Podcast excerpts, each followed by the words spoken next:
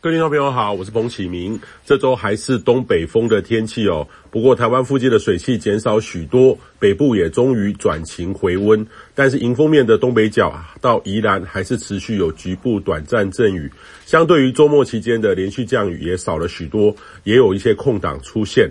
那预计呢，这周都是类似的情境哦，还是维持东北风。那下一波会增强的水汽转多的时间点呢，可能落在周日开始几天，也建议您好好把握。这几天的空档，那目前呢，台湾的南端鹅銮鼻东方大概是一千九百公里的玛瑙台风哦，正持续往北当中，预期将在日本南方海面呢，然后北。转，呃，然后东北转哈，所以对东亚陆地没有直接的影响。那位于南海的低压也因为缺乏了这个发展的条件，也距离这个越南很近，要升级为台风还是有一段距离哈。那将会在未来这几天侵袭越南。那十到十二月呢，有台风生成是很正常的事情哈。不过这个时候如果大陆高压势力很强，要北上侵袭台湾的机会就会不是很高。呃，要多留意的就是是否会有外围水汽配合上东北风哦。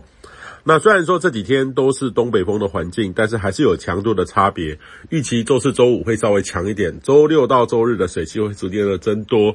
呃，这个有变化还是属于东北部下雨和不下雨的差别哈，感受会很明显。如果下雨，湿冷的感受就很强。那中南部呢，持续稳定的天气，南北的天气差异很大。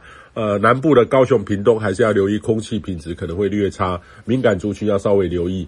北部近期呢，可以回升到二十一到二十六度，不过中南部呢还是有二十三到三十度，甚至局部区域呢超过三十度，相当的晴朗。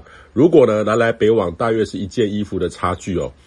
那根据最新国人对于气候变迁态度的民意调查，国人相当重视，而且并支持气候变迁，但是对当中的内涵还有行动的知识呢，还是有多很多要改进的地方。气候转型呢，跟能源转型其实正在全球各地急速变革当中，但是也会带来一些阵痛。如何更平顺积极的往前走，还是有一大段距离哈，呃，需要去思量的。以上气象由天地风险彭启明提供。